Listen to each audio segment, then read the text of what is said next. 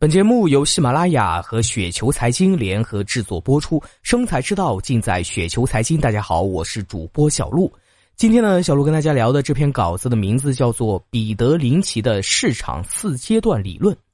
上个世纪，美国著名的股票共同基金经理彼得林奇曾经讲过一个市场四阶段理论，至今被投资界奉为经典。这种现象呢，也一再的在我们的投资生活中出现，周而复始。再见，人是少年。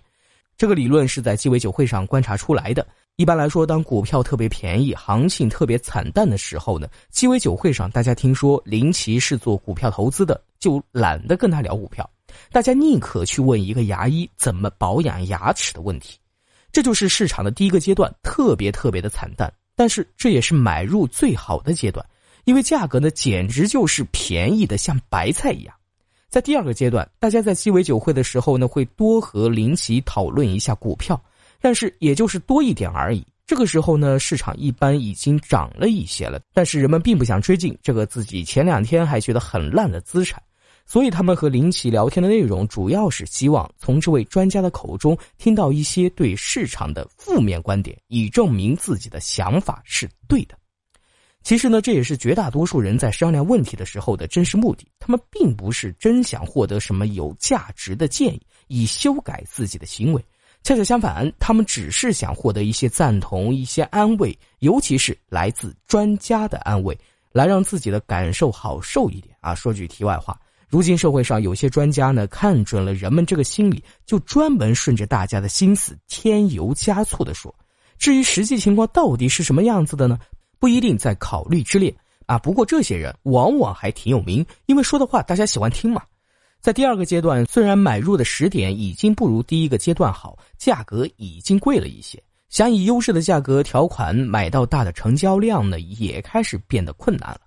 但是这仍然是一个可以接受的买入时点。可惜的是，大众仍然不会在这个时候疯狂的买入，他们这个时候呢，只是开始问问啊，不过也就是问问而已。在第三个阶段，彼得林奇说：“这个时候呢，市场已经涨了不少了，他的脑子里已经开始有更多的考虑风险而不是机会。但是这个时候呢，鸡尾酒会里面的人们却对股票开始产生莫名的兴趣，之前的谨慎和怀疑已经开始消失不见了啊！甚至那位第一阶段的酒会明星，那位牙医也跑来问林奇应该怎么买股票。在第四个阶段，市场已经非常贵了，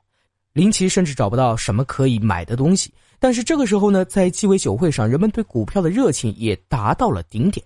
但是已经没有人愿意听林奇说点什么了。而之前那位牙医甚至开始向林奇推荐一些股票，当然啊，这是他自己研究出来的。结果呢，听到这里，想必大家都知道，人们在第四阶段呢买入的最多，第一个阶段几乎不会买，结果最后亏钱的多，赚钱的少。可是这都是看文章才知道的，真到了市场里，知道的人大概没有多少。就拿当前的香港股票来说，在二零一六年年初，恒生国企指数最低达到七千五百点左右的时候呢，P/E 估值已经跌破五倍，P/B 估值呢也跌到零点六、零点七倍。但是当时有多少人看好港股呢？当时最流行的理论是什么呢？香港市场要崩溃，香港的明天呢是暗淡的，港股再便宜也不能买，五倍 P/E 跌到三倍还可以跌百分之四十，对不对？现在呢，算上汇率变动、派息等等，以人民币计价的港股呢，已经累计上涨了接近百分之五十。当然，按现在的估值还不能算是第四阶段，但是怎么也不算是第一阶段那个最便宜的时候了。大概呢是处在第二和第三阶段附近。结果我们在市场上听到什么呢？港股大级别牛市已经启动，最好的投资机会在香港，港股大行情就在眼前，对不对？可是我们再看一下恒生 A H 股溢价指数，这个在二零一五年曾经达到一百五十四点的反映 A 股对 H 股溢价的指数呢，现在只有一百二十点不到。如果说港股真有一个多么大的机会要来，那么 A 股又会怎样？可是为什么现在对港股牛市要来的呼声却比 A 股还响？因为前段时间港股涨得更多，对不对？至于当前炙手可热的一线城市的房地产，我觉得基本上是属于第四个阶段了。几乎所有人都懂了为什么北上广永远涨，而且会到一大堆的理论给任何敢于反驳的人。